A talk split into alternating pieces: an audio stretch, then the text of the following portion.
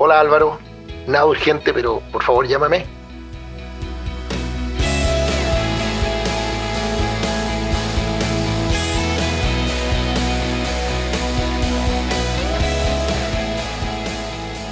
Hey, ¿cómo va la cosa? Bienvenidos y gracias por acompañarme en otra de mis conversaciones pendientes con gente a la que sigo, admiro, que me intriga o me irrita, que sabe mucho o que la lleva, o simplemente amigos míos con los que me entretengo conversando. Esta vez le dije que no era nada urgente, pero que por favor me llamara a Álvaro Fischer. Porque Álvaro es la persona ideal para conversar de lo que han sido estos seis meses de antología que nos hemos mandado los chilenos. De antología porque hace 50 años que no vivíamos una crisis política como la que vivimos a partir de octubre. Y porque hace 100 años que ni nosotros ni el mundo vivía una crisis como esta pandemia. Y ha sido seis meses en que en todo momento hemos estado sintiendo cuestiones muy fuertes, emociones de esas que tocan las fibras profundas de lo que somos como seres humanos, que tienen un origen evolutivo y que, como dice un autor al cual Álvaro Fischer ha explicado brillantemente, un autor que se llama Jonathan Haidt, como dice él, nuestras opiniones políticas, las visiones que tenemos de las cosas, nuestras doctrinas incluso, en general se originan en sentimientos morales que nacen de esas intuiciones evolutivas muy, muy, muy antiguas, en fin, cuestiones que han estado en juego en nuestro país en los últimos seis meses. Ahora, yo como novato me mandé un condoro y no grabé el comienzo de mi conversación con Álvaro, así que ustedes se van a dar cuenta que el inicio de la conversación es un poco abrupto, pero justamente él está explicando cuáles son estas intuiciones morales de donde surgen las ideas políticas, las reacciones políticas, las doctrinas políticas, según Jonathan Haidt. Álvaro es un ingeniero matemático de la Universidad de Chile, pero es un hombre multifacético. Es un académico, ha sido rector de la Universidad Tecnológica de Chile, es un empresario, es presidente de la Fundación Chile, miembro de la New York Academy of Science y de la Human Behavior and Evolution Society. O sea, el currículum es de alguien que sabe como nadie y la lleva. Los dejo a ustedes con el notabilísimo Álvaro Fischer.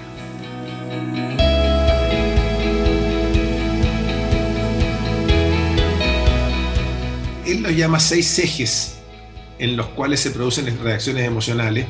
Aprovecho de, hacer un pequeño comercial porque voy a sacar del resumen que yo me hice de lo que, de lo que dice Hyde en mi libro ¿Ves tú? Aquí está. ¿ah? Hay seis ejes, dice él. ¿ah? Un eje es el eje daño, sufrimiento versus el cuidado, preocupación. El instinto proteger.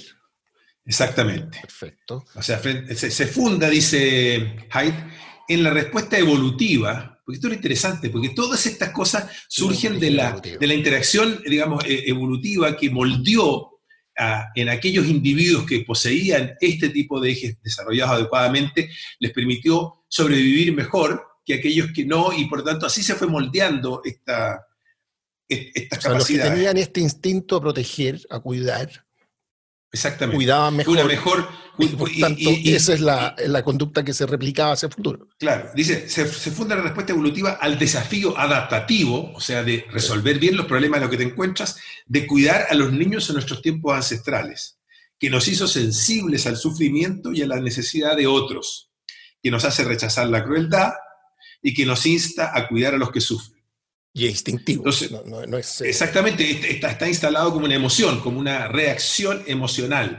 Y, uno puede pensar que las emociones, en cierto sentido, son como, como, como subrutinas, o que se llama programas computacionales de nuestra mente que procesan de manera rápida las pistas del entorno para indicarte en qué direcciones actuar. De manera muy rápida. ¿ah? Que, no, que no procesan, digamos, ni hacen cálculos, porque, porque es, es imposible estar calculando frente al árbol gigantesco de opciones, ¿verdad? Y la explosión combinatoria de distintas cantidades de posibilidades de acción en cada momento que hacer. Tienes que tener un mecanismo que te inste de manera... y eso son las emociones. Claro, una inclinación a priori. El software viene con un valor, un valor dado. ¿eh? Me recuerda lo que dices tú, y no sé si se vincula con, con esto. O sea, tú delante dijiste, este es el tipo de cosas que está... Eh, no es puro software. claro, no es puro software. ¿ah? Pasa por, por conexiones de hardware.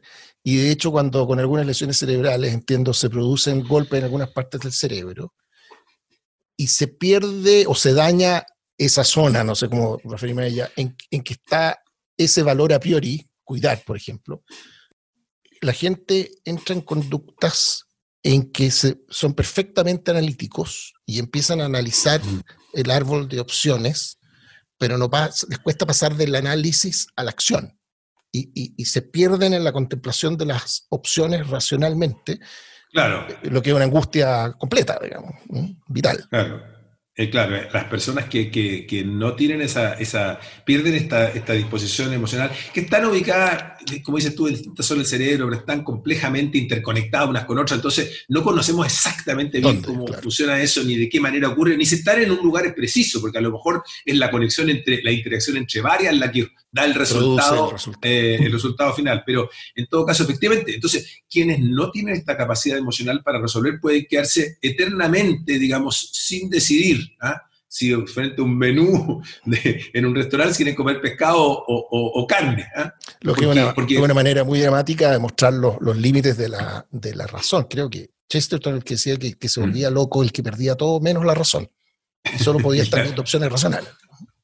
Sí, bueno, entonces este, este es muy importante y para muchos, para muchos, y este es el punto que hace Hyde importante, que pareciera que la moral está todo en torno a este punto del cuidado, la compasión, como que dice, eh, eh, ahí, de ahí está instalada la moral y, ese es el único tamiz por el cual nosotros juzgamos, o deberíamos juzgar según algunos lo que hacen los otros, pero eh, lo que hace es demostrar que hay otros ejes, que además, que no solamente están ahí por las mismas razones evolutivas que el primero, sino que además muchas veces están en tensión con, unos con otros y por lo tanto las soluciones a estos problemas son complicados y por eso que la política es complicada, por eso que las sociedades son complicadas, por eso que ponernos de acuerdo es complicado, por eso que es complicado, o sea, no es trivial.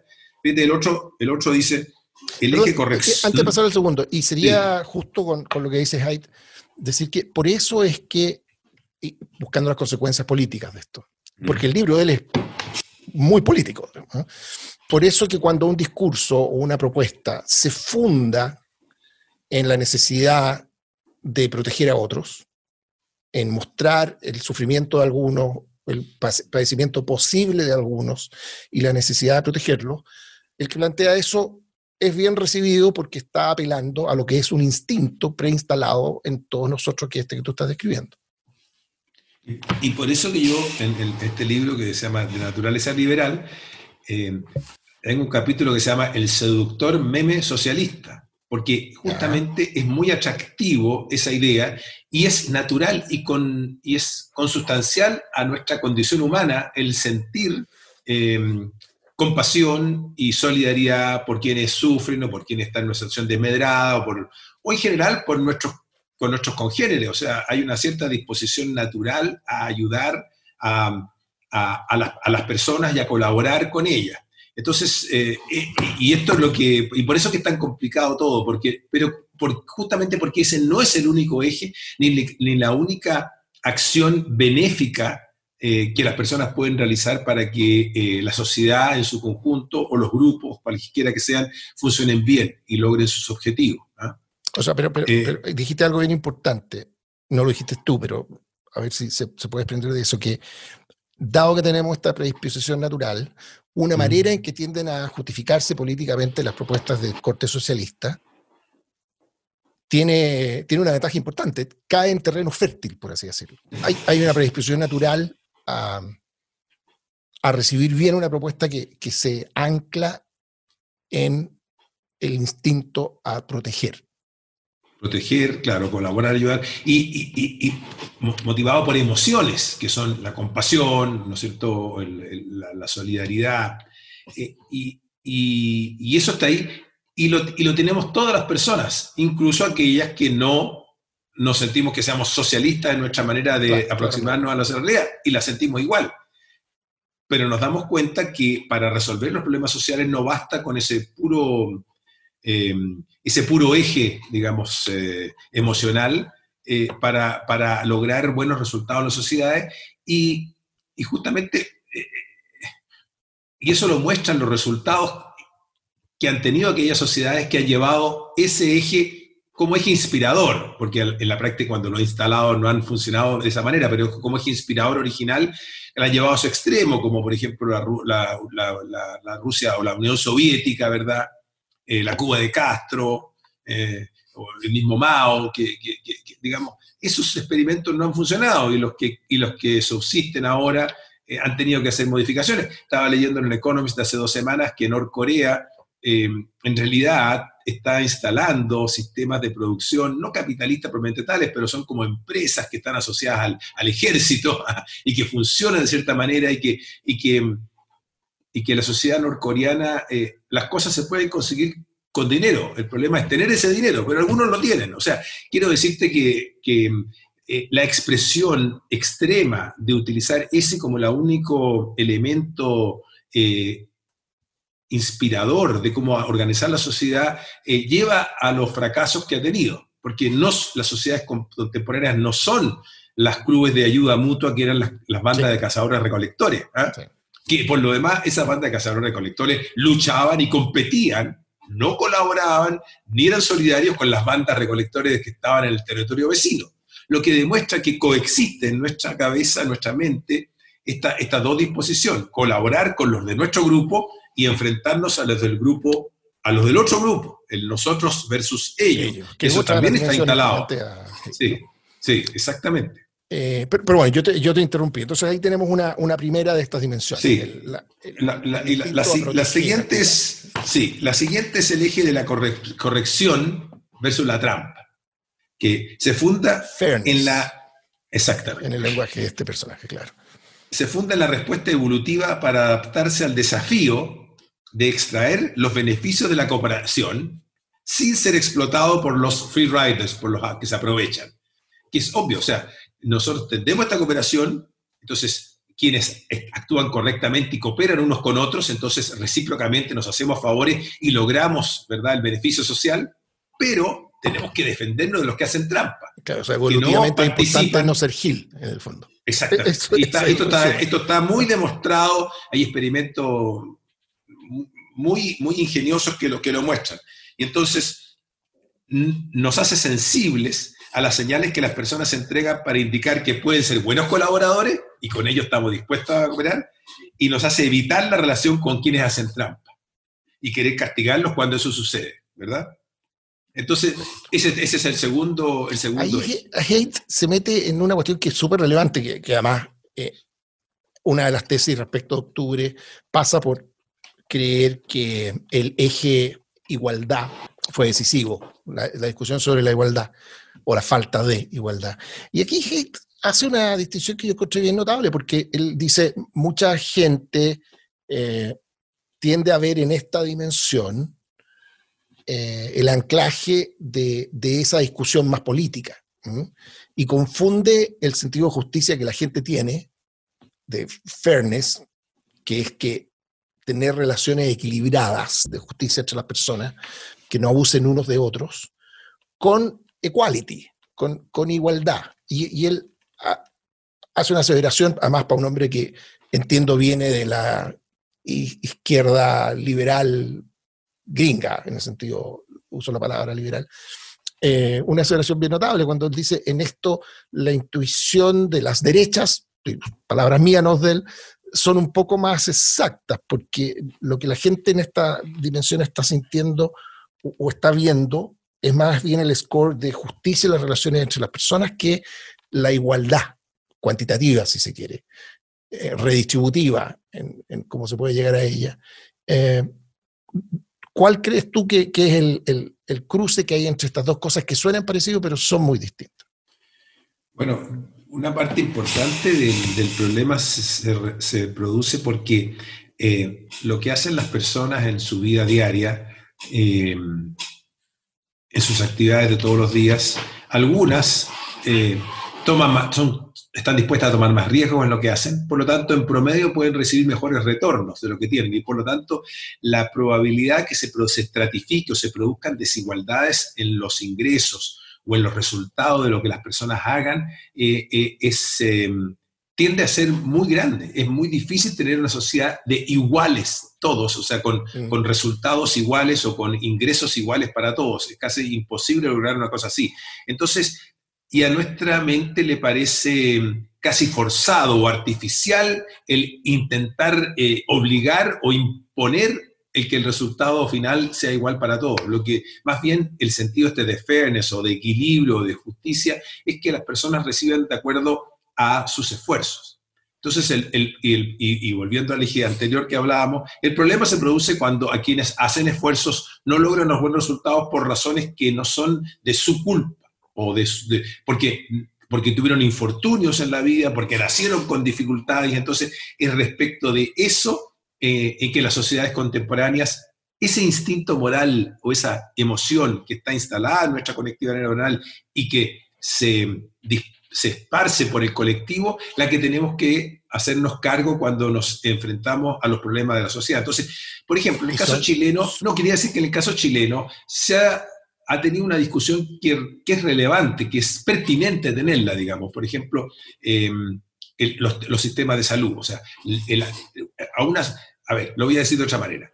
El, hecho de que las personas tengan resultados distintos en sus esfuerzos es lo que normalmente hemos llamado meritocracia. O sea, la meritocracia mm. em, eh, eh, es el mérito no de aquello que tuviste por, azar, porque resultaste tener mejores capacidades físicas o intelectuales o de sociales o lo que sea, sino que por la cantidad de esfuerzo que pusiste en, en lograrlo. O sea, Claudia Rau cuando nació con ese talento genial para tocar el piano, que a los cinco años lo tocaba de cualquier manera, él pudo haber hecho cero esfuerzo y haber sido un pianista, digamos, de, de, cabaret y haberse vivido la vida sin problemas, pero él se dedicó 75 años de su vida solo a estudiar y a mejorar en el piano. Entonces, el mérito que eso tiene y el reconocimiento que recibe, todo el mundo está, está dispuesto a hacerlo y a, reconocerse, ¿verdad? Entonces, pero la promesa meritocrática tiene una contramedalla que está instalada en esta moralidad humana eh, eh, intrínseca, que es que aquellos que no les va bien eh, requieren ser ayudados y nosotros deberíamos estar dispuestos a organizarnos socialmente para resolver esos problemas. Entonces yo pienso que, en cierto sentido, la sociedad chilena, que fue muy exitosa, o que ha sido exitosa esos 30, estos últimos 30 años, ¿verdad? del, del fin de los 80 hasta, hasta fines de la década pasada, sí, década pasada, si estamos en 2020, eh, en esos 30 años, eh, las personas que que se consideraban que su acceso a la salud no tenía, no tenía la, la calidad que, las, que el éxito que la sociedad chilena, con que el éxito con que la sociedad chilena se autocalificaba lo hacía merecedor a tener, entonces se queja de que la salud no esté, por ejemplo, o que las pensiones no resulten de la, de la calidad o de la cuantía del esfuerzo que ellos pusieron en sus vidas. Entonces, eso está en cierto sentido, hay una consonancia de eso con ciertas disposiciones naturales. Entonces, resolver eso apropiadamente. En sentido de justicia. Eh, en, claro. En, la, clave que la, que la, plantea Hate. O sea, yo hice un esfuerzo y estoy recibiendo algo desproporcionadamente chico frente al esfuerzo que yo he hecho. Claro, y por ejemplo, lo mismo ocurre en la educación, ¿verdad? Pensar que algunos pueden tener una mejor educación que otros no sería eh, no, estaría de acuerdo con este esfuerzo por poner a las personas en una situación de cierta igualdad de, capacidades para competir posteriormente en la vida, em, o que el sistema, el sistema de educación pública no tenga, no haya tenido la capacidad para, hacerlo adecuadamente o, entregar una educación. Entonces, ese tipo de cosas yo creo que en cierto sentido están en este sentido de fairness, ¿ah? de que en alguna parte construimos la sociedad y no resolvimos bien esos puntos. Eh, por distintas razones que ya es un problema político entenderlas, pero... Dejémoslo por último anotado para conversar más rato, porque en alguna medida esa es una realidad material, pero también hay un problema de percepciones y de los discursos que se han construido. No, por supuesto, por Y las consecuencias políticas de ese ejercicio. Pero yendo un paso atrás, lo que me llama la atención es que si uno toma mm. estas dos primeras eh, dimensiones, mm. que además quiero recordar que Haidt, eh, con algunos estudios que han hecho, han pesado cuánto pesa cada dimensión en la, eh, en la formulación de la visión que la gente tiene de las cosas en general. y de sus tendencias ideológicas y políticas. Estas son las dos más pesadas, las que más pesan. Y, y sobre una de ellas tiende a construirse el discurso político de las izquierdas y sobre la otra tiende a construirse el discurso político de las derechas, pero en realidad la perspectiva del, ser humano y evolutivamente son completamente eh, indispensables y complementarias una de la otra. Eh, sin, sin, premio al mérito y sin cooperación con justicia, sin abuso, no avanzamos un metro y, y tenemos que hacernos cargo de los que se nos los que por, por, enfermedad, por lo que sea, o, porque son más chicos simplemente, más y, débiles. Y, tenemos que hacernos cargo de los que se nos quedan atrás por enfermedad y tenemos que asegurarnos que no sean tramposos, que se están haciendo los que, los que requieren la ayuda para no hacer nada y recibirla, porque esta es la contramedalla y por eso que, por eso que nuestras posiciones políticas fluctúan entre esto. Estos subsidios que estamos dando lo estamos dando apropiadamente o se lo estamos entregando a los que, a los que no lo necesitan o a quienes prefieren no hacer el esfuerzo y recibir el subsidio. ¿Te fijas? E, e, ese tipo de discusión está siempre presente en las políticas públicas contemporáneas y que reflejan estos ejes a los que Haidt hacía alusión y que habían nacido evolutivamente eh, en, nuestra historia como especie. Oye, ¿por qué crees tú, eh, antes de pasar a la, tercera dimensión, ¿cuál es el origen evolutivo de, una tendencia muy evidente en todos los seres humanos? Tengo una tendencia a ser más bien paranoico. Eh, como le escuché a alguien alguna vez, eh, o sea, si te pasa algo malo, hay como una tendencia a suponer que en realidad fue, no fue un accidente, sino que alguien estuvo detrás. Segundo, que ese alguien no, no te hizo sufrir un daño por torpeza o por estupidez, sino que la sospecha que lo hizo por, por, maldad, ¿eh? porque algo quiere o no te quiere en un tercer grado está la tendencia a suponer que no solamente no fue un accidente, sino que maldad de alguien, pero que además fueron varios. Hay un grupo detrás, hay una conspiración. Y, en un cuarto nivel, que en, Chile se expresaría, cuando la gente te dice son siempre los mismos, suponer que además hay una estructura montada contra ti como un personaje trágico. ¿eh? ¿Por, ¿Por, qué en la percepción de la posición propia pesa tanto la comparación? ¿Por qué esa tendencia a, como te decía, a suponer eh, maldad de otros, eh, de lo cual se gatillan reacciones y consecuencias políticas muy distintas, completamente distintas. Yo me comporto muy distinto y la sociedad reacciona muy distinta si dice tenemos problemas que tenemos que superar así lo que está sintiendo y pensando es que hay gente que está abusando de mí y me está jodiendo. Eh, el, camino, la receta es completamente distinto. ¿De dónde surge esa propensión nuestra a, sentirnos, como el video de esa señora que fue viral hace un rato, víctimas? Víctimas, sí. Mira, yo, mira, yo creo lo siguiente. Em, nosotros somos capaces de distinguir distintos tipos de fenómenos. Por ejemplo, los fenómenos que tienen una, una, causa física. O sea, si, si, si un vaso está en, la, orilla de la mesa y, se produce cualquier movimiento y se cae al suelo, bueno, uno sabe lo que va a ocurrir, ese vaso se cae, se quiebra, las leyes de Newton lo dicen, etc.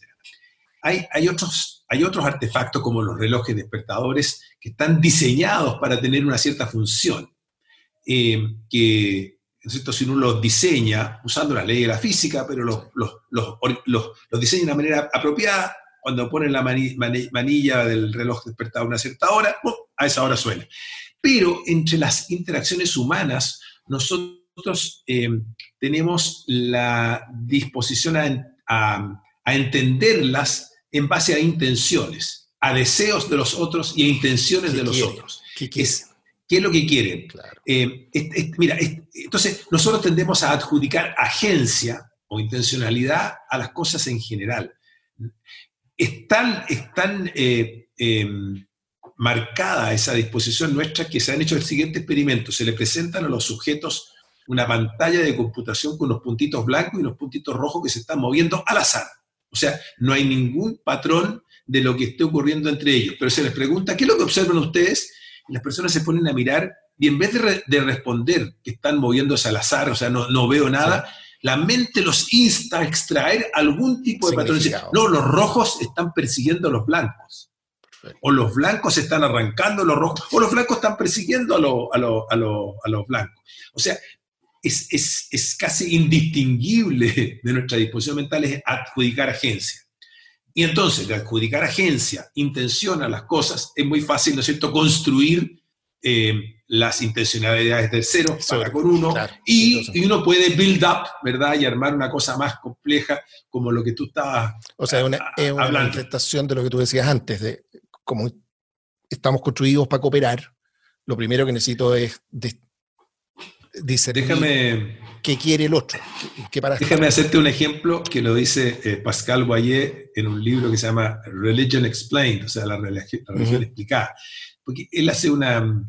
Él dice, si yo le pregunto y le hemos hecho este experimento y le preguntamos a los sujetos así desprevenidamente, ¿tú crees que Dios sabe lo que está en el refrigerador de tu vecino? Entonces muchos desaparecidamente dicen, no, creo que sepa, pero ¿cómo le responde Hyde o, el, quien está editando? Dice, pero si Dios sabe todo, ¿cómo que no sabe? Ah, sí, sí, tienes razón. ¿ah?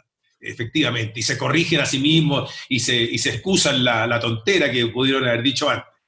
Pero si la pregunta se formula de una manera distinta, le dice, ¿tú crees que eh, Dios sabe que en el refrigerador de tu vecino está el filete que te, que te robó el otro día ah. y que tú no te has dado cuenta? ¿Te lo robó de tu casa?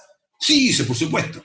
¿Por qué? Porque tiene una, un impacto estratégico en tu vida el, ese, esa, esa, ese acto y tiene una sanción moral a la que tú esperas que Dios la, efectúe esa sanción. ¿Te Entonces, en, este, en, en, nuestro entramado mental está esta, estas cosas. Cuando hay intenciones detrás y nosotros tendemos a adjudicar intenciones, es que se produce esta suerte de paranoia cuando uno lo escala y lo, y lo, y lo, y lo aumenta. Y, fíjate que aquí me voy a ir de tesis, ah, pero yo creo que es un problema de las derechas.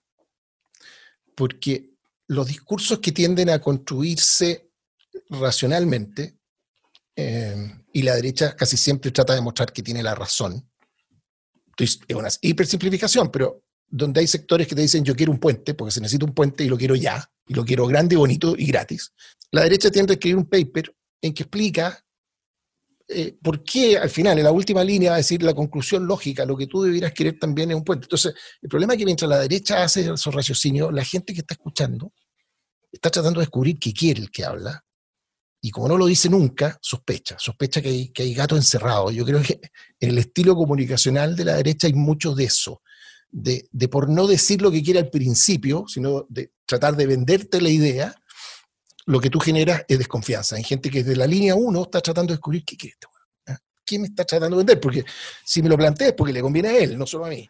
Y no me lo dice. Y, se gatilla la, la, sospecha. Yo creo que ahí hay un... Eh, hay, otra cosa, en general, no, no he pensado esta, esta, esta, tesis tuya, digamos, más profundamente, pero, pero en general, cuando tú apelas a una persona en política o en cualquier otro rubro de actividad, apelas a sus emociones y, le tocas la fibra apropiada, vas a tener una respuesta conectiva mucho más fácil. Pero si tú, en, cambio, apelas a, a, un cálculo más elaborado de costos y beneficios, fin, social y otro, la, respuesta va a ser más distante. Son las personas que les gusta o están acostumbradas o en su ámbito de trabajo funcionan de esa manera, se van a sentir más cómodas con ese razonamiento. Por hicimos ahora, a propósito de la pandemia, ¿no es cierto? La, reacción de las personas, y esto, perdona, voy a hacer un, un salto al eje número 5 de Haidt, el eje santidad versus degradación. Se funda en la respuesta evolutiva al desafío adaptativo de, vivir en un mundo plagado de patógenos y parásitos.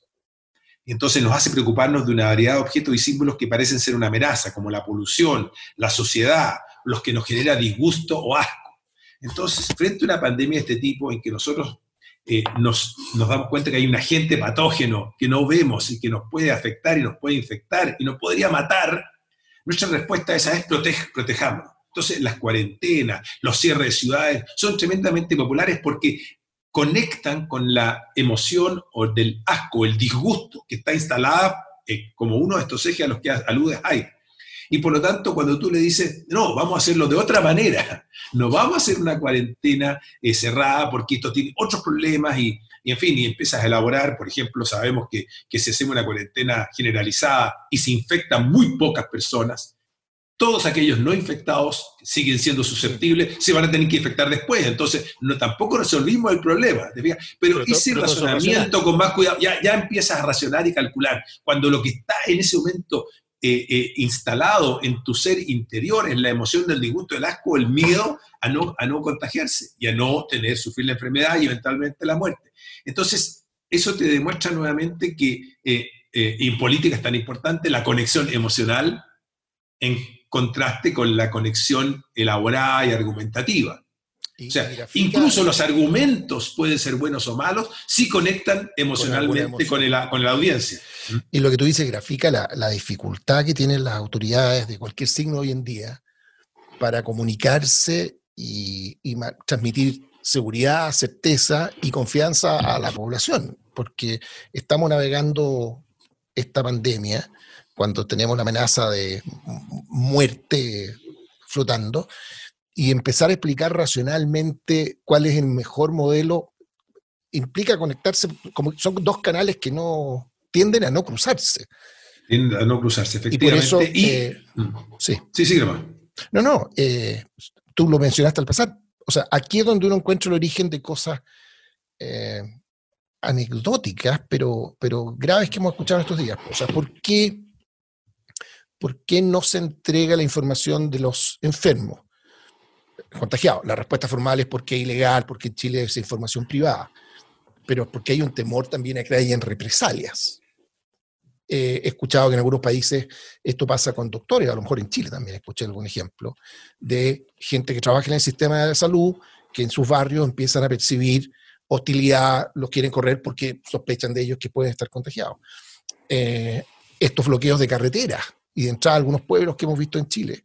Entiendo que en la frontera entre Holanda y Bélgica se produjo lo mismo, holandeses buscando salud, atención de salud en Bélgica fueron detenidos en la frontera por la gente. O sea, están ahí, están en esta dimensión de hate, todas estas reacciones frente a lo que nos puede producir contaminación. Eh.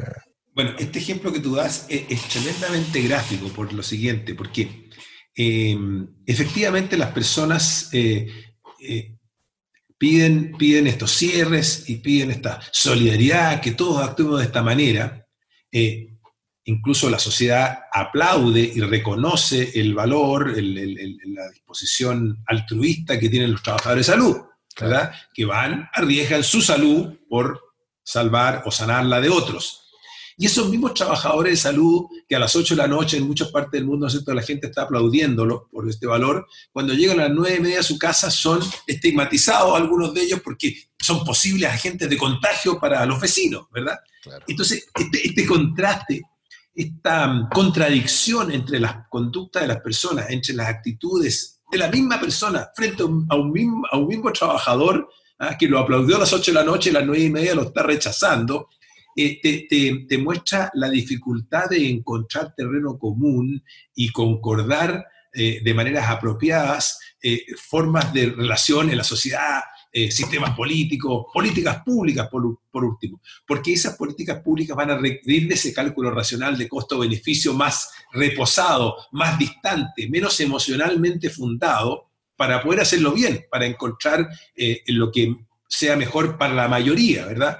Entonces, eh, eh, eh, y esto nuevamente nos muestra la complejidad que tiene resolver los temas políticos en la sociedad contemporánea, ayudado además por lo que tú mencionaste al pasar, o, que se, puede, se puede deducir de ello, que es que el fraccionamiento que las redes sociales y los grupos, digamos, de facciones que tienen sus propias ideas y quejas hacen o introducen en la sociedad, que lo hace aún más difícil de, concordar cosas o de concordar políticas. Y, yo creo que vale la pena detenerse ahí. Yo no, recuerdo en detalle, tengo un recuerdo borroso, pero creo que, el ejemplo de esta pandemia viene muy a propósito porque para explicar de dónde surgen otras manifestaciones políticas eh, y que creo que están vinculadas eh, en el planteamiento de Hegel. Por ejemplo, muchas de las cosas que son parte de las costumbres religiosas de distintas religiones que tienen que ver con la alimentación, al final, reconstruyendo la historia, sabemos que es porque habían consecuencias de salud pública muy importantes y habían cosas que simplemente no se podían comer, era un riesgo muy grande y terminaron siendo codificadas, por así decirlo, en los códigos religiosos de las personas y en sus religiones y por tanto ciertos alimentos no se tocan. Eh, pero también tiene que ver con el temor al extranjero el que puede venir trayendo un virus para el cual no tenemos anticuerpos y está lleno la historia de poblaciones enteras. Entiendo que es el caso, no sé si los aztecas o los mayas, y me, pierdo que murieron por millones producto de enfermedades que les contagiaron los conquistadores españoles, para los cuales los conquistadores ya habían desarrollado anticuerpos y ellos no. O sea, hay una serie de cosas aquí de, tribalismo, las fronteras, eh, probablemente la dimensión física de dejar fuera al otro, em, casi todos los ismos, que de alguna manera están vinculados con esto, que pueden tener un origen en, la salud, la preocupación por, por, la enfermedad, los patógenos, eh, todo lo cual me lo, me, lo, me lo, recordó el que utilizaras tú la palabra asco. ¿ah? Eh, y es de las cosas más chocantes, y disculpa el, desorden del, del, comentario y pregunta, porque no recuerdo a quién se lo escuché, pero que si tú tratas de fisiológicamente encontrar, eh, y a nivel neuronal, viéndolo en un escáner cerebral, qué es lo que se activa cuando tú escuchas una idea política que tú reconoces como adversaria a tus intereses, es el mismo punto, mm. el que se ilumina el escáner es el mismo punto que se ilumina cuando tú sientes algo, asco por algo que estás comiendo. O sea, son dos cosas que están vinculadas y, las consecuencias de eso son fuertísimas. Uno de los aspectos que está saliendo a luz a comienzos del siglo XXI es, eh, es, el hecho que la globalización, ese fenómeno que nos parecía tan eh, beneficioso para la humanidad porque permitía que muchas más personas intercambiaran no solamente productos y servicios, sino que ideas, eh, costumbres, tradiciones, comidas, en fin, y, hubiese mucho más, eh, un, pool mucho más grande de personas interactuando para innovar, para traer nuevas tecnologías, en fin, la globalización como un proceso de gran beneficio para la humanidad se está chocando en el siglo XXI, ¿verdad?, con estas eh, disposiciones tribalísticas muy atávicas de las personas. Y aquí entra a jugar un, aspecto de nuestra psicología que no es necesariamente psicología moral, que es, lo que eh, los psicólogos evolucionarios han llamado eh, psicología coalicional. Vale decir, la tendencia natural que tenemos los seres humanos a conformar grupos, a, conformar grupos con los cuales cooperamos y tenemos relaciones de lealtad, paréntesis, lealtad, traición es también uno de los ejes de Hyde, eh, con los cuales tenemos relaciones de lealtad y con los cuales nos sentimos eh, en comunidad y tendemos a ver de manera natural al otro grupo, ¿verdad?, como eh, un adversario potencial y con el cual nuestras relaciones entonces van a ser de suma cero. Lo que nosotros ganemos va a ser a costa de ellos o al revés, más peligrosamente. Lo que ellos ganen va a ser a costa nuestra y por lo tanto tenemos que defendernos de eso. Entonces, esta, forma de pensamiento, que por lo demás eh, em, eh, se está viendo en el mundo contemporáneo, porque el proteccionismo, por ejemplo, de Trump obedece a una mirada similar, ¿verdad? Que está eh, un político de derecha, la derecha fue tradicionalmente partidaria, ¿verdad?, de los mercados libres, y él está intentando hacer lo contrario y está conectando con la psicología de las personas que ven justamente en lo que tú dices, este amenaza a lo de externo. Amenaza que puede ser porque traen productos muy baratos y entonces mi trabajo eh, va a desaparecer. Amenaza porque vienen gente de afuera que me va a quitar el trabajo que ya tengo. O amenaza porque traen los patógenos o traen ideas foráneas o lo que sea. Virus chino. O traen el virus chino. Entonces, y, y esto es muy, muy potente porque ocurre en todas partes. De hecho, ocurre, por ejemplo, en las disputas entre los taxistas tradicionales y los taxistas de las plataformas digitales, existe entre los grupos que son pro aborto o los que son pro, life o pro choice en, la nomenclatura americana, existe entre los chiitas y los sunitas en, el mundo de los, ¿verdad? En el mundo musulmán, existe entre los que son eh, hinchas de un equipo de otro, que incluso llegan a peleas ¿no tremendas entre ellos. O sea, esta disposición a formar grupos ya, por lo tanto, partirnos, fragmentarnos, que es contraria a la de la globalización, que es tribalística, se está mostrando con una fuerza que no era posible anticipar hace 20 años atrás, ¿verdad? Y que está condicionando en cierto sentido eh, la política y el siglo XXI. Y la pandemia seguramente va a acentuar eso, porque no solamente porque vamos a tener miedo de que otros nos contagien, sino que producto de las cuarentenas y los cierres, digamos, económicos que los países están introduciendo, las compañías que se proveían, tenían proveedores de todas partes del mundo y que escogían los mejores, por ejemplo, Apple, que se provisionaba de China y China no les puede estar entregando, entonces Apple va a decir al futuro, como esto puede volver a ocurrir, yo necesito tener mis provisiones no en el mm. lugar más barato o más óptimo en este minuto, sino que tengo que tenerlas distribuidas en varios lugares para no correr el riesgo de que en una cerrazón no pueda seguir funcionando. Entonces, em, estamos viendo que la tendencia globalizante, que seguramente se va a mantener en ciertos ámbitos, va a estar permanentemente contenida por tendencias proteccionistas, por un lado, de, repartir los riesgos por otro, de miedos por otro, que van a, producir un equilibrio que no sabemos cómo se va a dar, ni con qué grado de conflicto o agresividad se va a producir. Claro. Y, una cancha más en la que, por decirlo de manera clínica, ciertos estilos comunicacionales tienen mucha más probabilidad de, conectarse con la gente, de moverla, que, otros. Tú mencionaste al pasar el, episodio de Trump, porque en realidad, o sea, digo, digo episodio porque eh, ya, ya tiene algunos años, y representa un episodio por lo incomprensible que, que ha resultado de, que, ha sido eh, analizarlo con las categorías con las que tradicionalmente se, analiza la conducta de los políticos, de explicar sus éxitos relativos al menos. Eh, la perplejidad que ha producido las élites a la hora, de nuevo, de tratar de entender cómo, es posible que tenga algún apoyo. Fíjate que a mí me, quedó grabada la, expresión de una periodista que después de seguirlo en, en, la, en campaña del 2016, dijo, juego de palabras, pero bien notable. Dice, los reporteros, los periodistas, a Trump se lo toman literalmente, pero no en serio. Mm. Los que lo apoyan se lo toman en serio, pero no literalmente. Porque saben que está exagerando, saben que está mintiendo, pero así como tú decías hace un rato, la gente busca siempre reconocer cuál es la intencionalidad, el propósito, lo que, lo que quiere. Compartían a priori lo que Trump da a entender que estaba queriendo. Creo que Scott Adams, ¿cómo se llama? El caricaturista de Dilbert, que fue de los pocos que predijo Trump dijo algo parecido. Le creen emocionalmente a Trump. Saben que está mintiendo, saben que exagera. Eh, pero a, priori hay, supongo que comparten esa, ese propósito, intencionalidad, ¿cuál fue la palabra que usaste tú? Sí, intencionalidad. quieren entender para dónde van esos puntitos en la pantalla. ¿eh? Eh, sí.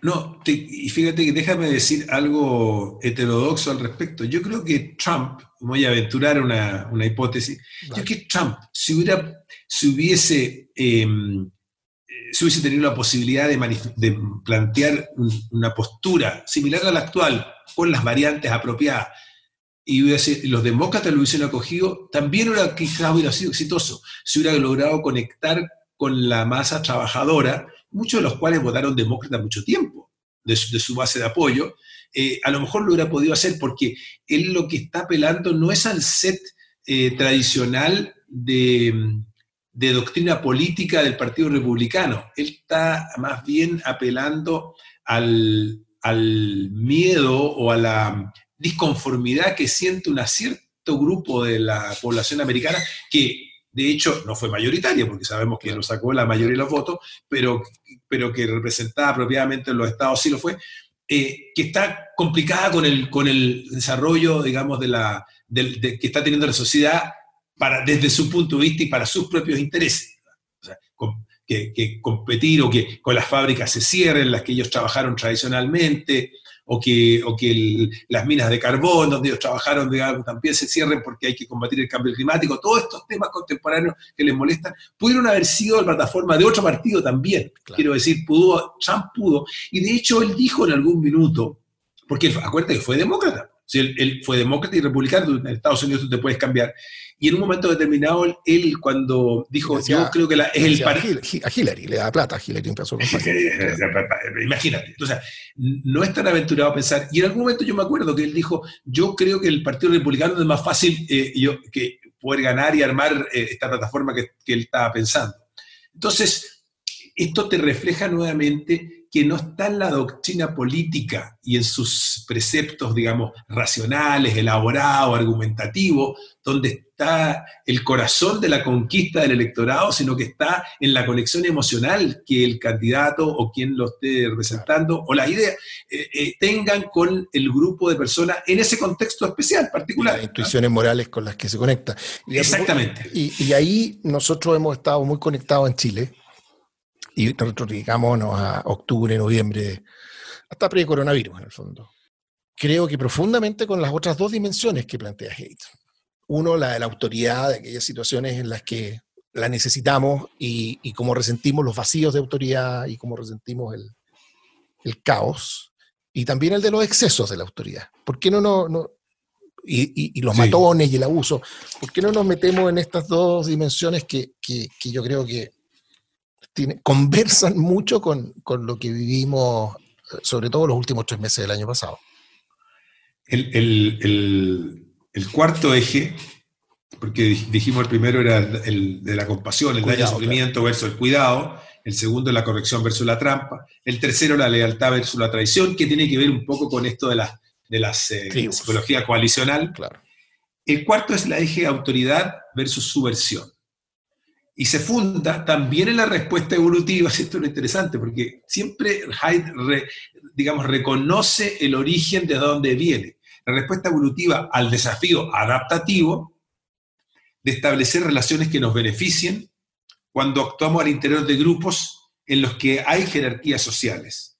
Nos hace sensibles a los signos de rango de estatus. Nosotros siempre nos queremos sacar la foto con el señor de estatus más arriba. no, no, no, no, nos produce eh, ningún beneficio sacar una foto con el que está en el estatus más abajo, salvo que seamos políticos y queramos conectarnos con la gente y mostrar que tenemos conexión con los demás abajo, pero en general nos sacamos las selfies con los, los que les reconocemos estatus, ya sea político, artístico, deportivo, lo que sea.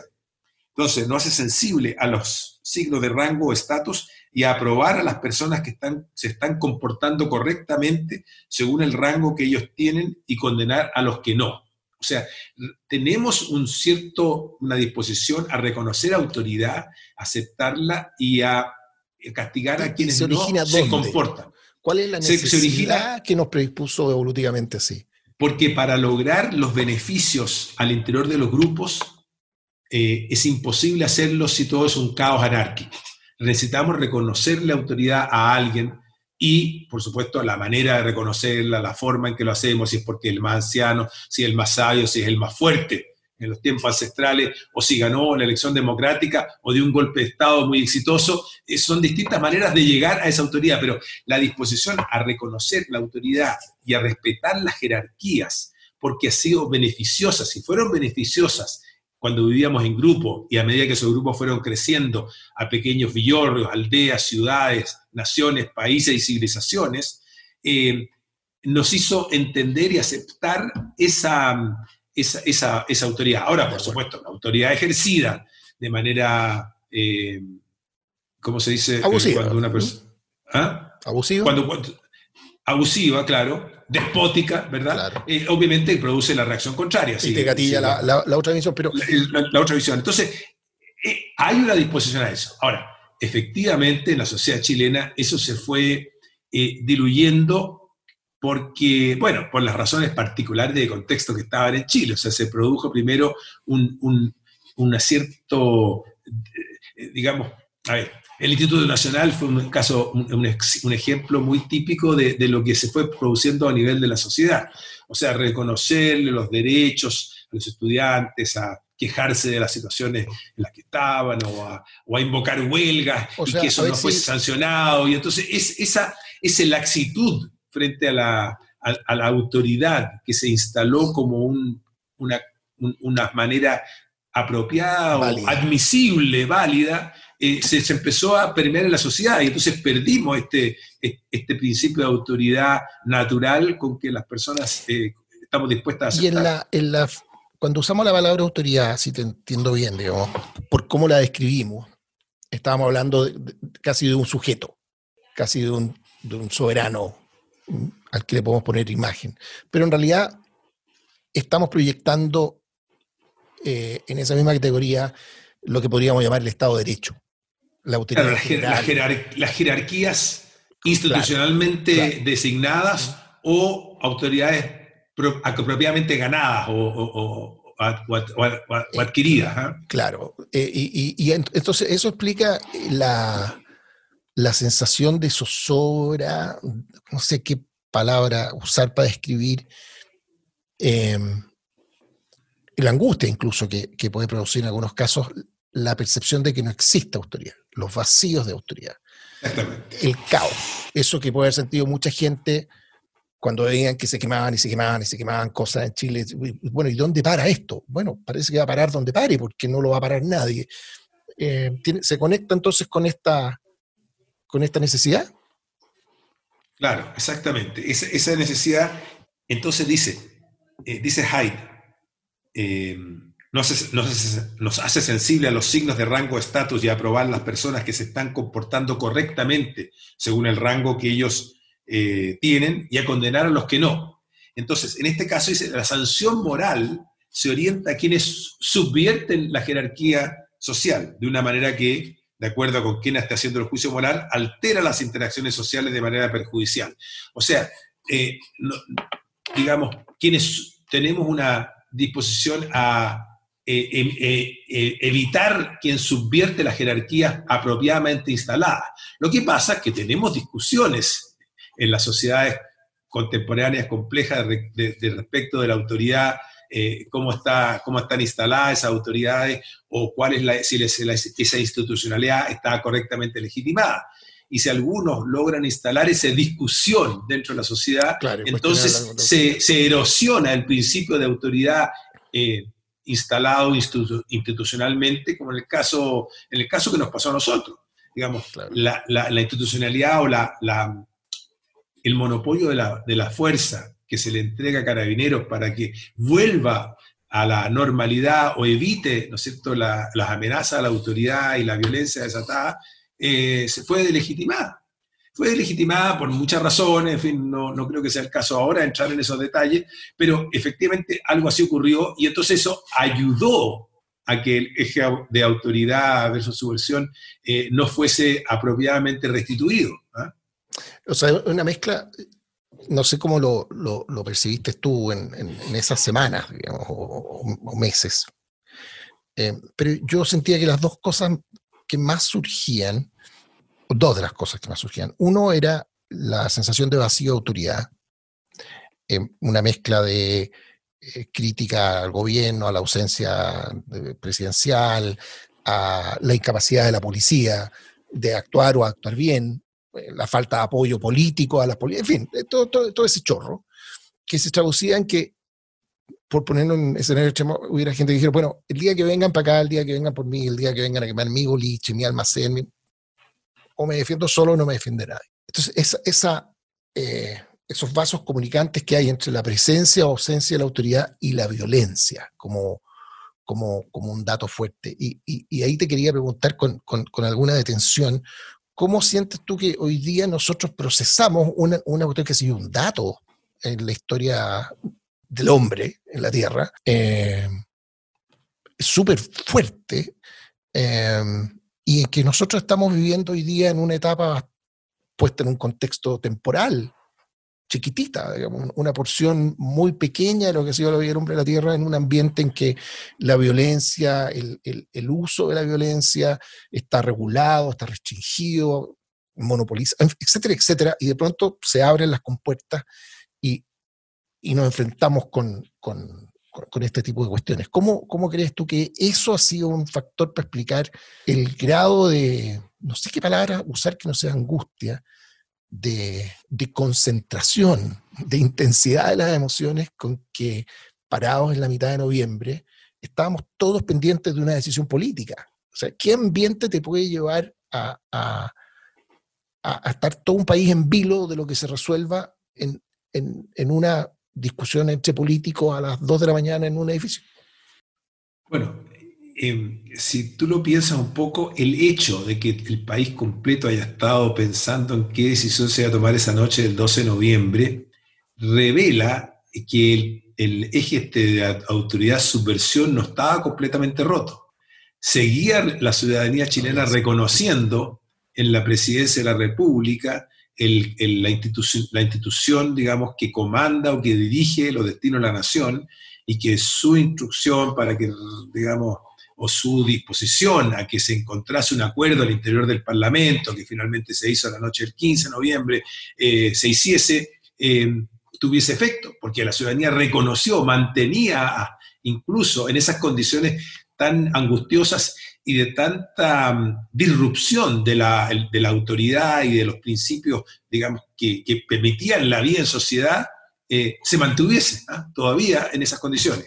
Ahora, yo creo, fíjate, que en el caso de Chile, y esto es una opinión personal, se produjo un fenómeno muy especial, porque yo a mí no me gusta hablar de estallido social, porque el estallido inicialmente fue violento, o sea, lo que ocurrió mm. En la semana del 15 al, al 18, al, 17 de octubre, el viernes 17, ¿verdad? El viernes 17, 18, al 18 de octubre, esa subversión, digamos, ese, saltarse los, eh, los los, eh, ¿cómo se llaman? los torniquetes del metro y, no pagar, evadir y mostrar una, desafiar, digamos, las reglas de la sociedad y todo eso, que fue un estallido violento porque se transformó en quema de estación y de metro. Eh, una semana después eh, se traduce en esta marcha muy grande en, la Plaza Baqueda, ¿no? Seguramente mediado por, por, por el toque de queda y las, cosas ocurrieron entre medio, el fenómeno es complicado de analizar, pero y de alguna manera, o sea, lo que mostró que había un cierto malestar en la población, que, que fue capaz de expresarlo multitudinariamente. Y sin embargo, eh, un mes antes, o sea, el 18 de septiembre, que cayó en un día miércoles, si no me equivoco, entonces la semana completa fue de, de, de vacaciones, en cierto sentido, una semana. Eh, la gente estuvo dispuesta a celebrar y pasarlo muy bien, o sea, muy contrario al malestar que aparecía manifestando un mes después. Entonces, tampoco es tan claro que el estallido estuviese en una caldera a punto de estallar, puesto que las manifestaciones, los viajes, los asados, los, viajes al extranjero que se produjeron por parte de muchos sectores sociales, no solamente los acomodados, demostraba que había otro ánimo en ese minuto muy distinto del que ocurrió un mes después. Entonces, el, gatillo de, esta violencia provocó esto. Entonces, lo que produjo, a mi juicio, y este es el, fenómeno interesante explicar, primero, qué es lo que produjo una manifestación masiva el 25 de octubre en, eh, esa tarde, y de qué manera quedaron en cierto sentido entrelazados ese malestar que en alguna parte la, la, población sintió y la quiso expresar ese 25 de octubre, con la violencia que se la gatilló y quedaron como mezclados en un engrudo, difíciles de separar.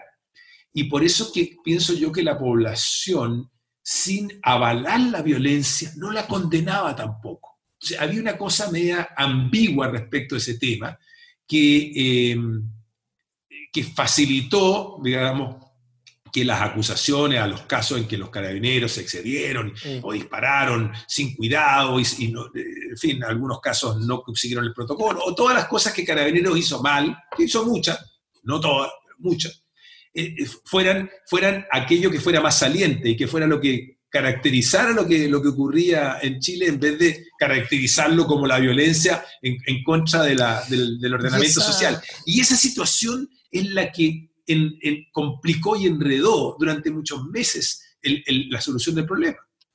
Bueno, que no lo hemos solucionado. no, por supuesto.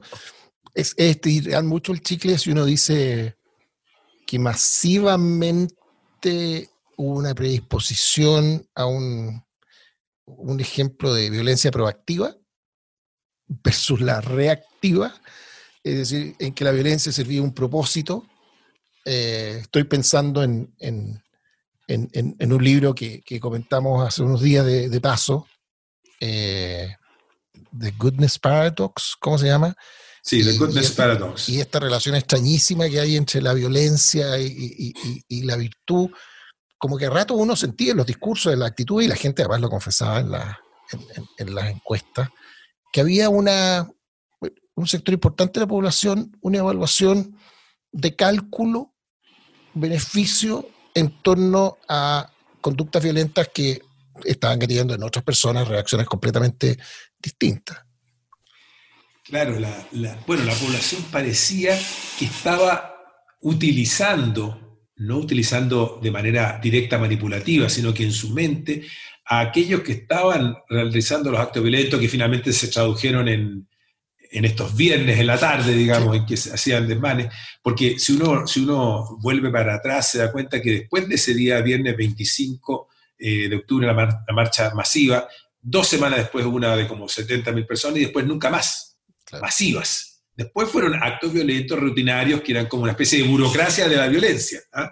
que, se, que, había que ir los viernes o era, o era un carrete de los viernes o como lo quiera llamar uno. Entonces se, se se entronizó de una manera como se normalizó y como la policía estaba en cierto sentido deslegitimada porque se había instalado esta, esto de que era, era solo un abuso en contra de los manifestantes de aquello, y la población sentía que sus malestares estaban representados por esa violencia. Así es, la, es, es es lo que complejizó la cosa. Ahora, volviendo al tema de la violencia reactiva y proactiva, es interesante porque efectivamente eh, la violencia reactiva, que es la que uno eh, ejerce cuando es atacado o cuando es insultado o cuando es eh, ofendido, ¿verdad? Y uno reacciona violentamente, es muy distinta en los circuitos neurológicos y, y, nerviosos que están actuando e incluso de neurotransmisores y, fin, con la violencia proactiva, que es aquella que uno calcula, prepara para hacer, que es la violencia con que uno se organiza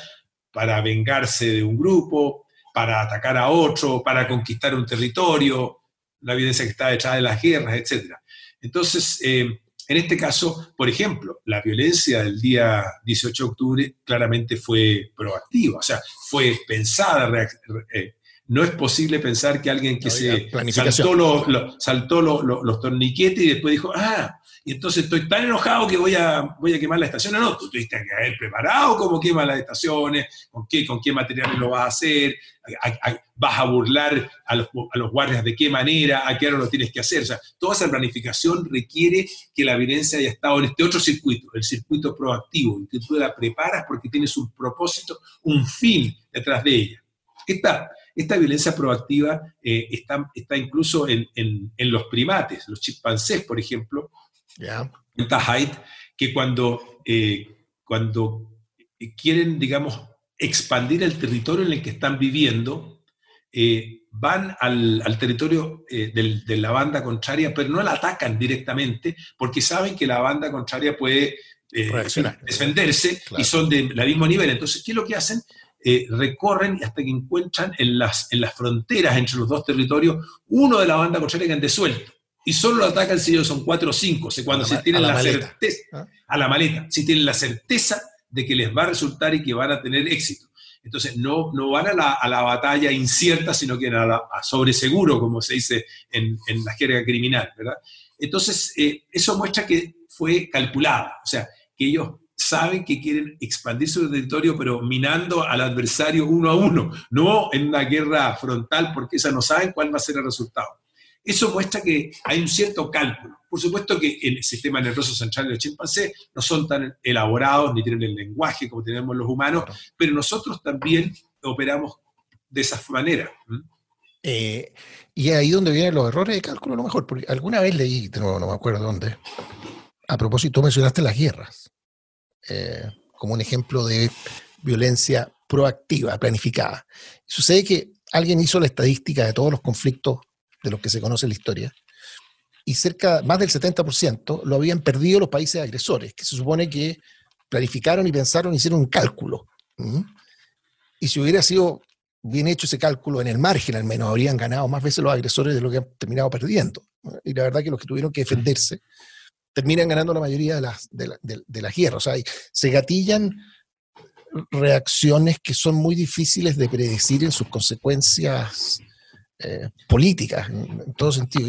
Y, a, mí aquí, en el caso nuestro, lo que me preocupa es que de, pronto eh, sacamos ese manto que le hemos puesto a la violencia encima, que tiene mucho nombre distinto, civilización, Estado de Derecho, autoridad, qué sé yo. Y, como de repente se sintió la zozobra de, de, que, no, de, que no existe eso. Y, eso te gatilla conducta, si, si, persiste eso, se te puede disolver casi cualquier medio ambiente. Em, yo no sé si será un ejemplo de Estado de Derecho, si empujar mucho el calendario, pero en el relato bíblico de Caín y Abel, que ese es el segundo día de la primera semana de la historia, ¿no? Cuando Caín mata a Abel, la orden de, del Señor es, pero no toquen a, a Caín, yo me encargo, porque si no aquí se va a gatillar, bueno, lo que siempre se gatilla, que es la venganza y esos ciclos eternos que desde el padrino y las mafias hasta los vikingos, todas las series son una historia de me mataste a uno, te mato a dos, y no se acaba nunca. Eh, a lo mejor estoy tirando mucho el chicle, pero de alguna manera eh, nos asomamos a, miramos al otro lado de una murallita en que dejaron de existir capas de civilización y, yo no sé cuál en riesgo estuvimos políticamente de, de, caer a, una situación mucho más grave. A ver, eh, efectivamente, porque lo que ocurre con los seres humanos, que somos seres mucho más complejos que los chimpancés, entonces nuestras variables con las cuales juzgamos, por ejemplo, el ir o no ir a la guerra, eh, no son solamente el cálculo si somos más o menos como hacen los chimpancés, única variable, vez sencilla, es cuestión de contar nomás. ¿ah? Nosotros somos cuatro, él este es uno, así que es más fácil. Nosotros hacemos una serie de otros cálculos y, los, y las variables o los, los, eh, los, los, los, rasgos de la sociedad o las características que ellas tengan que permiten que uno gane otro, hay, hay una vasta universo de, de, posibilidades que hacen que el resultado sea mucho más incierto. Entonces, lo mismo ocurre con nuestras sociedades actuales, porque eh, así como reconocemos el principio de autoridad y, y nos parece que las jerarquías producen beneficio cuando están bien instaladas, tenemos muchas razones para encontrar que no están bien instalada esa jerarquía. ¿ah? Y tenemos mucha argumentatividad y un lenguaje que puede construirse abstractamente en muchas direcciones. Entonces es muy fácil también considerar que ese sistema de autoridad o de jerarquía o de institucionalidad o de Estado de Derecho que está ahí no es apropiado.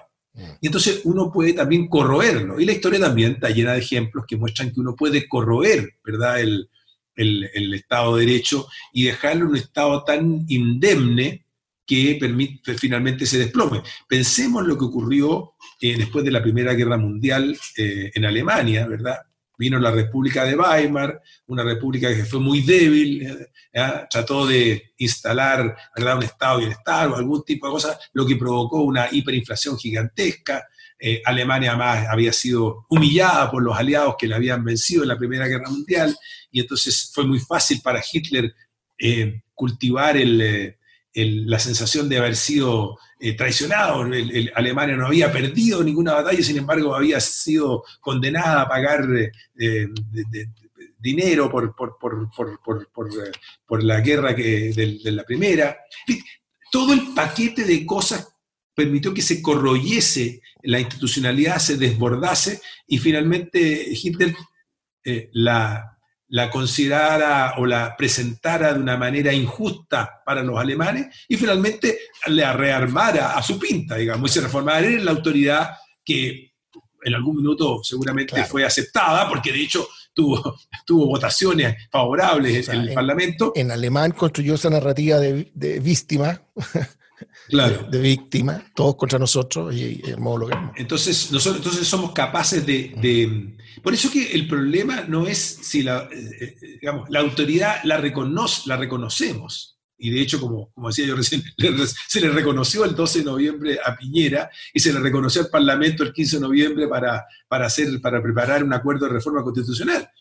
Eh, a pesar de, de, las discusiones y el, y el, grado de incertidumbre respecto que había respecto de, cuán válida o cuán legítima era ese momento la institucionalidad que estaba como sobrepasada. Entonces, a pesar de eso, eh, a pesar de que nosotros tenemos esta capacidad para que el, principio de autoridad le reconozcamos los aspectos benéficos que tiene, también estamos permanentemente, eh, de alguna manera, eh, desafiándolo. Y cuando hay elementos que permiten desafiarlo exitosamente, entonces se producen estas catástrofes o hecatombes. Algunas con mejores resultados. Por ejemplo, uno puede decir que Estados Unidos, cuando se reveló como colonia británica, digamos, las, estados en ese momento y armaron una, federación y, fue una, una, cosa exitosa y otras que no han sido tan exitosas la, revolución rusa finalmente duró 70 años solamente porque no los 240 que ha, durado la americana, porque no, no, no le dio los resultados que, el pueblo mm. ruso esperaba. Oye, me acabo el cuento y llevamos una hora y media conversando. Estoy muy entretenido, no, quiero abusar eternamente de tu, de tu, tiempo. Eh, para terminar, una nota positiva. Eh, algo que tú me sugeriste ver me, me llamó profundamente la atención a propósito del tema de la violencia, eh, con una, visión potencialmente optimista frente a una cuestión tan, tan básica de toda la vida, que es la capacidad de, de domesticarnos, digamos, de autodomesticarnos como, mm. como, como especie. ¿eh? Eh, que, en el fondo lo que, lo que, estaríamos viviendo hoy día en términos de vivir en un, en un mundo mucho menos violento, no sería solamente el resultado de instituciones, por así decirlo, que, tengamos en, operando, sino que de, cambios fisiológicos incluso, a nivel neurobiológico, creo que es la expresión que te he escuchado un par de veces en esta conversación. Eh, ¿qué, hay, qué, hay, ¿Qué hay de eso? ¿Cuán distintos somos y cuán distintos podemos llegar a ser? Y este concepto de autodomesticación, que me, llamó mucho la, atención. Yo suponía que la autodomesticación era siempre el fruto de la acción de uno sobre ocho. ¿ah? Bueno, este es esta es una tesis que tiene el autor de este libro que mencionaste recién, The Goodness Paradox, que se llama, es un, es un primatólogo y antropólogo británico, que es el principal de Harvard, se llama Richard Granham.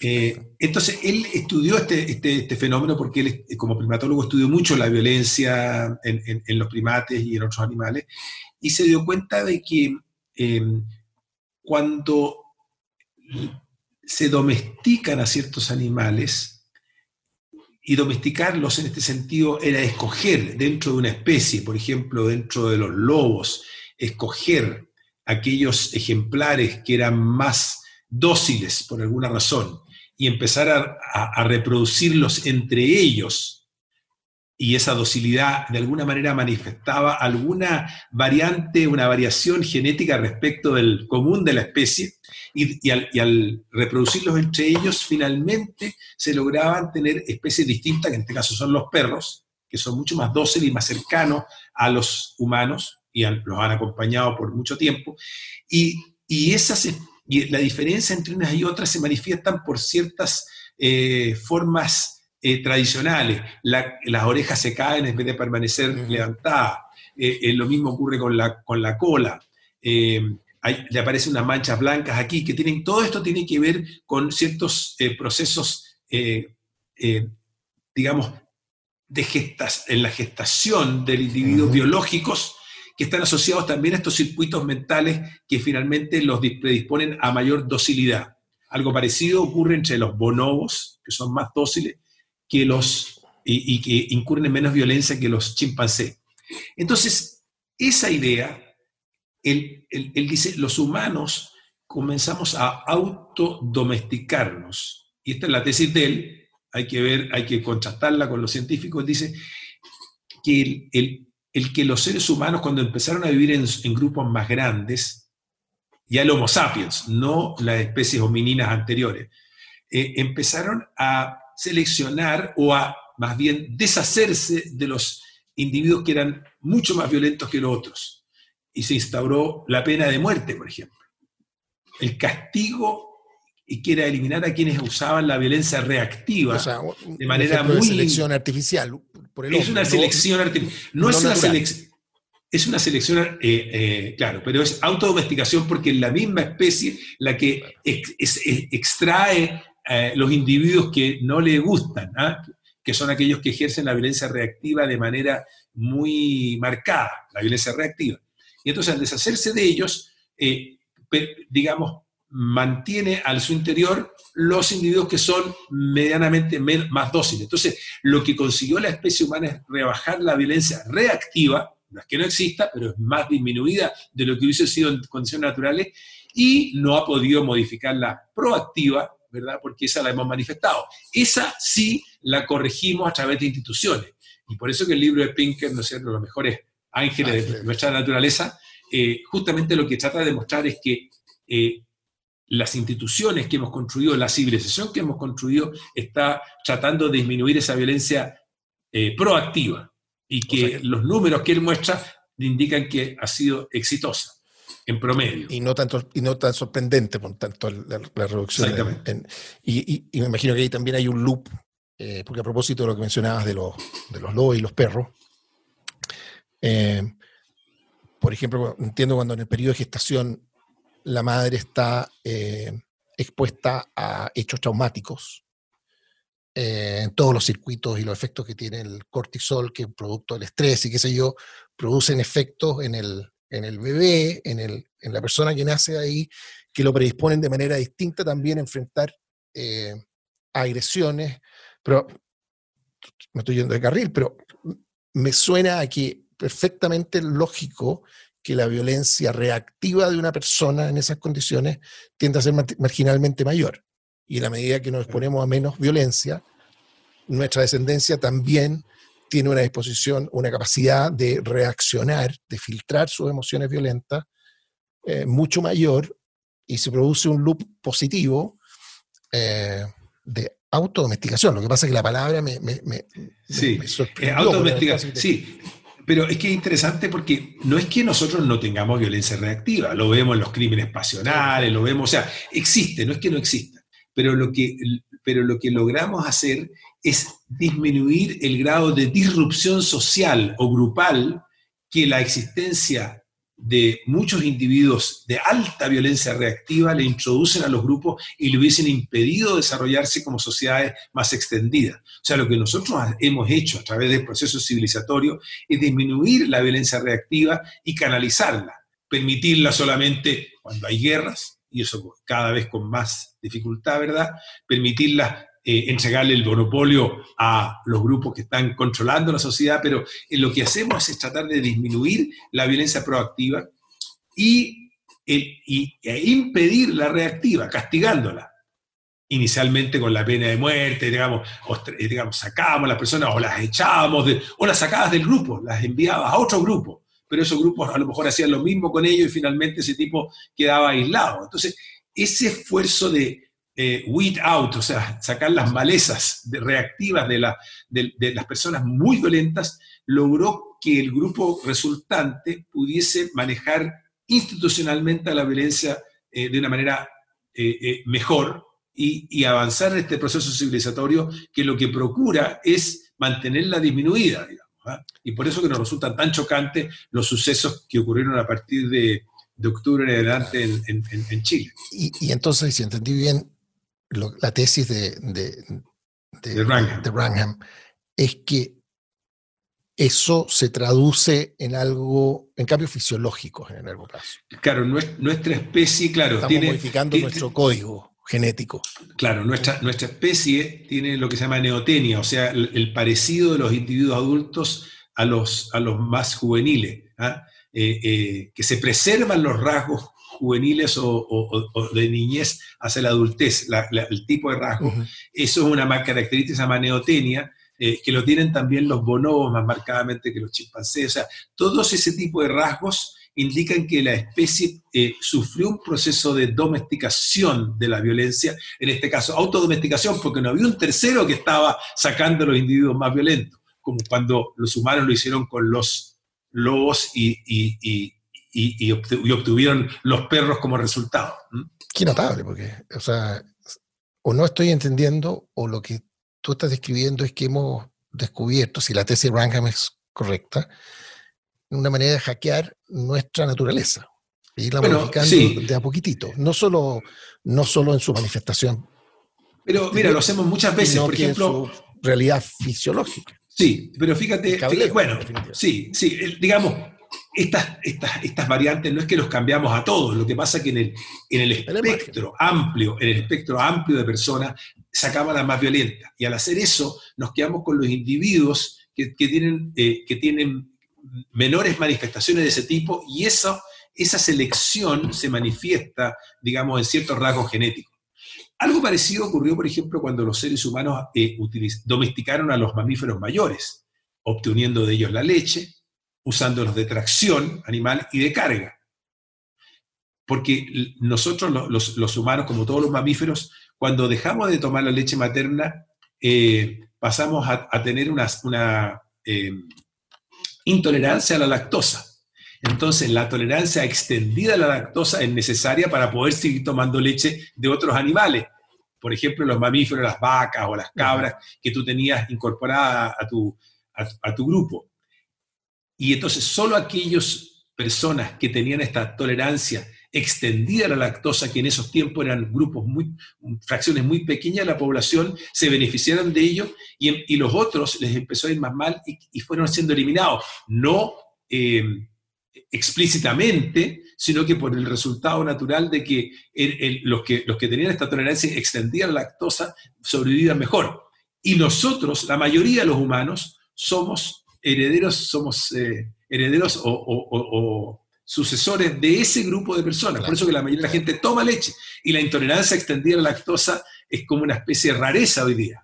Claro. Como Leonard en el, programa este de Big Bang Theory que tenía intolerancia a la lactosa. Entonces, te fijas, también hay selección. Tú, tú, te vas por un camino en vez de otro. Sí, sí. No, por eso te digo, creo que ahí hay una, hay una, una nota de optimismo, pero de advertencia al mismo tiempo, que hay un feedback loop positivo entre la civilización, el Estado de Derecho, pongamos el nombre que le queramos, eh, y, esta autodomesticación y el retroceso de la violencia en periodos largos de tiempo, pero ahí la, se me viene a la mente la advertencia de, Daniel Dennett, que al final todas estas cosas, la, predisposición a cooperar, eh, la civilización en definitiva es muy frágil, no estamos condenados a, la civilización. Y, desprendernos de estas, eh, de estas layers, de estas capas, digamos, ¿ah? eh, y de estas instituciones que nos autodomestican, nos expone, y nos expone a cuestiones muy graves y por eso cuidarlas es muy, muy importante. Por eso que yo creo, y, para terminar con una nota optimista, es que yo creo que estos episodios que estamos viviendo eh, eh, van a ser superados, tanto el episodio chileno de octubre, del 18 de octubre, como el episodio de la pandemia van a ser superados porque la necesidad de encontrar acomodos institucionales para que sociedades tan grandes que copan todo el planeta, 7.500 millones de personas, seguramente vamos a ser 8 o 9.000 millones muy luego, eh, funcionen, requieren de reinstalar ¿verdad? las instituciones y, estos ejes a los que aludía Haidt de maneras apropiadas para poder seguir viviendo. De lo contrario, no, no nos funciona. Y como eso es ineludible de lograr, es que yo creo que, eh, yo creo que mantengo esta nota optimista hacia el futuro. Está muy bien. Está muy bien. Bueno, muchas gracias. Gracias por, tu tiempo y volvamos a, tengamos esta conversación de nuevo en seis meses más, porque al ritmo que los, hemos ido los últimos seis meses, yo creo que va a valer la pena eh, conocer tus reflexiones. Gracias a ti por la invitación, estuvo muy entretenida la conversación, espero que los que les interesen no se aburran a la mitad de camino y, hasta, la, hasta otra, otra oportunidad. Oye, pero 10 segundos, y en realidad lo mm. que tú quieras. Em, ¿Dónde la gente se puede cruzar con, la, con, lo que tú, estás creando? Tú, estás, tú escribes, tú tienes varios libros. Eh, a la gente que se interese en tu, en tu trabajo, ¿dónde, dónde accede a él con, con más facilidad? En, estas cosas de este mundo de las ideas. no, bueno, yo tengo estos libros, las mejores gamas pensadas de naturaleza liberal, este que tengo que es el donde saqué la, esta cita de Haidt. Eh, ahí están unos libros y a veces escribo cosas en, el diario, mando unas... unas eh, pues yo soy medio independiente, yo no estoy instalado en ningún instituto ni en ninguna parte, entonces soy una gente independiente, pero me relaciono con la gente y me mantengo en contacto para tratar de estar al día. ¿Algún libro? Todas estas cosas están pasando. ¿Mm? ¿Algún libro ahí? En hay que, hay que estoy madurando, todavía está en la etapa de maduración. Está bien. Bueno, muchísimas gracias. Gracias a ti. Un gusto. Chao. Gracias amigos por haber compartido esa conversación. Un nuevo capítulo de Nada Urgente, pero llámame cada lunes en la noche. La edición de sonido fue de Marcela Vega. La música de Nada Urgente pero Llámame es It's Possible de Dan Philipson. Un abrazo a todos. Chao.